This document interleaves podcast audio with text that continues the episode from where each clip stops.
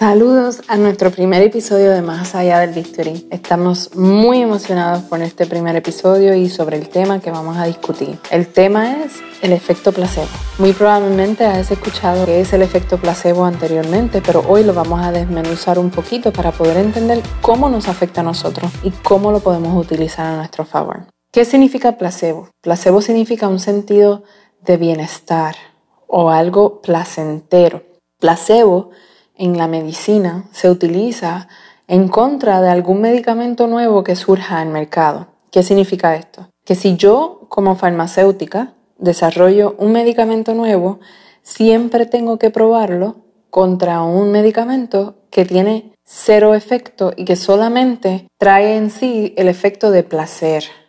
¿Cómo funciona? Se dieron cuenta, ¿verdad? En los 1950, durante la Segunda Guerra Mundial, un anestesiólogo de apellido Beecher, Henry Beecher, estuvo en unas cirugías de soldados heridos. Su trabajo como anestesiólogo era darle medicamentos para el dolor a estos soldados para que pudieran tolerar la cirugía que le estaba haciendo el médico, ¿verdad? Cirujano en el momento. Beecher se dio cuenta que se estaba quedando sin morfina un medicamento muy potente analgésico que ayuda a quitar el dolor. ¿Qué ocurrió cuando se dio cuenta de que se le estaba acabando? Y que aún quedaban muchos soldados heridos por intervenir y que esas intervenciones eran eh, de medidas, ¿verdad?, de salvar la vida de ese soldado. Decidió Beecher, con una intención muy noble, engañar a los, los soldados y decirles que les estaba inyectando morfina cuando en realidad lo que le estaba dando era salina. ¿Qué efecto él vio en los soldados? Que el 50% de esos soldados tuvieron un efecto analgésico como si hubiesen recibido el medicamento real. Dijeron y reportaron esos soldados a no haber tenido ningún dolor y haber tolerado la cirugía sin dolor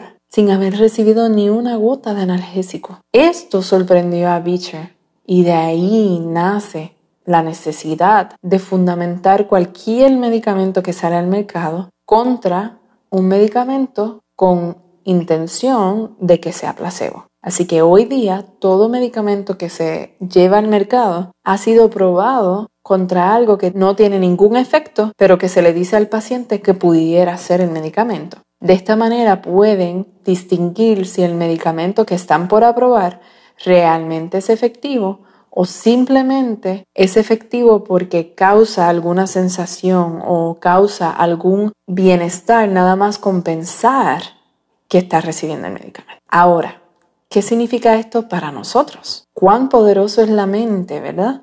Para entender o causar un efecto fisiológico en el cuerpo con simplemente pensar. Pues en base de este hallazgo surgieron muchos diferentes estudios entre ellos el efecto de la presión arterial, cuando le decías a un paciente que le estabas dando medicamentos para la presión arterial, pero en realidad simplemente estabas dándole una pastilla de glucosa. Estos pacientes se, se observaron y se vio cómo disminuía la presión arterial, nada más compensar que recibían un medicamento. Y de ahí nacen muchos otros estudios donde comparaban cuál efecto tenía el paciente cuando se le daba un medicamento de, efecto ¿verdad? inerte, pero se le decía que estaba recibiendo el medicamento efectivo. Y obviamente esto causó un revuelo, ¿verdad? una alteración en que nosotros somos más capaces que nuestro medicamento.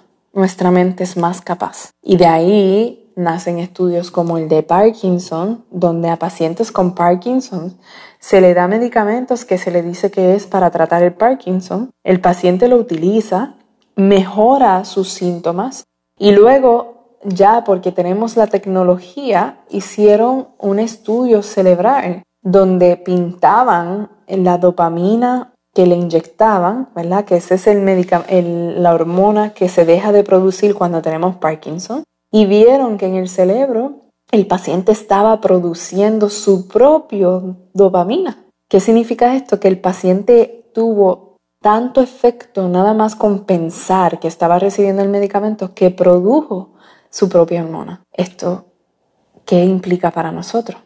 Que implica hasta en cirugía, ¿verdad? Esto lo llevaron un paso más y se dieron cuenta que si es así con medicamentos, vamos a ver qué ocurre cuando el paciente piensa que ha sido intervenido. Y hablaron con un prominente ortopeda que estaba haciendo artroscopías para pacientes que tenían osteoartritis con dolores severos. Hacía artroscopías y ella se había dado cuenta de que estos pacientes mejoraran, mejoraban mucho con estas artroscopías y decidieron llevar a cabo una cirugía placebo, una cirugía, un sham procedure o una cirugía falsa llevaban a, ciertos pacientes con, ¿verdad? Y le hacían la cirugía realmente y a otro grupo de pacientes los llevaban a sala de operaciones, le hacían incisión en la piel, eh, le tiraban agua, hacían todo exactamente como si fuera la cirugía, excepto que no llevaban a cabo la cirugía. Y ya cuando esos pacientes en su habitación le preguntaban cómo estaba el dolor, se dieron cuenta que pacientes a los cuales no le hacían la cirugía reportaron mejoría del dolor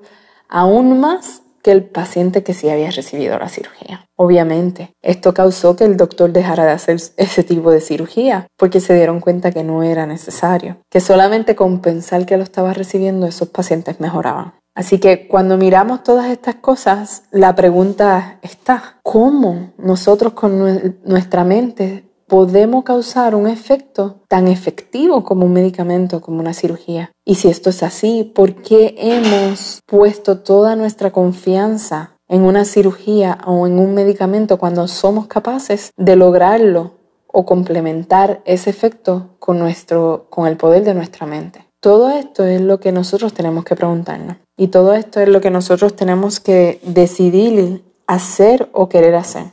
Una de las cosas que se averiguó es a quién le causa más efecto que a ¿verdad? A quién este efecto es real. Y se dieron cuenta que no importaba ni la educación, no importaba el estatus social, no importaba eh, el estatus económico, el paciente que se lo creía le causaba el efecto. Pues también se preguntaron, ok, pues vamos a averiguar por qué el efecto. Se dieron cuenta que el paciente que está en estudios médicos recibe mucha atención. Y pensaban, pues, quizá es toda la atención que están recibiendo. O quizá es que simplemente iban a mejorar y que iba a haber una remisión espontánea. O quizá es que el paciente está utilizando algún medicamento sin que el investigador lo sepa y eso es lo que lo mejora. Y han tratado de buscar muchas razones de por qué ocurre esto y la realidad es que no la, no la encuentran. Simplemente es el poder de la mente y el poder de reconocer o sentir que está recibiendo X o Y tratamiento. Y esto lo podemos ver, ¿verdad? Cuando tenemos algún síntoma y vamos camino al médico y el síntoma se va completamente cuando llegamos a la oficina del médico. ¿Por qué es eso? Porque nada más con pensar que vamos de camino al médico, que vamos a recibir o ver aquella autoridad en nuestra mente, ¿verdad? sobre la medicina, eso nos mejora. Y así se ha visto también pacientes que están por recibir quimioterapia, cómo van de camino a la clínica para recibir quimioterapia y de camino ya les da náusea y dolor abdominal y todos los síntomas que piensan que el medicamento les va a causar. Y lo mismo al revés. Se ha visto pacientes que simplemente dicen no se me va a caer el cabello, no se me va a caer el cabello y reciben el medicamento más fuerte que usualmente causa que es pérdida del cabello y no se le cae el cabello. Así que la pregunta que les dejo hoy es, ¿qué vas a hacer tú con este conocimiento? ¿Qué vas a hacer con el poder de tu mente? ¿Y cómo vas a estructurar esa mente para que puedas decidir, tomar la decisión de estar más saludable, de ser más saludable? Y tomar control de tu propio cuerpo. Que tengan un hermosa día o tarde o noche, depende de qué hora nos están escuchando. Muchas bendiciones.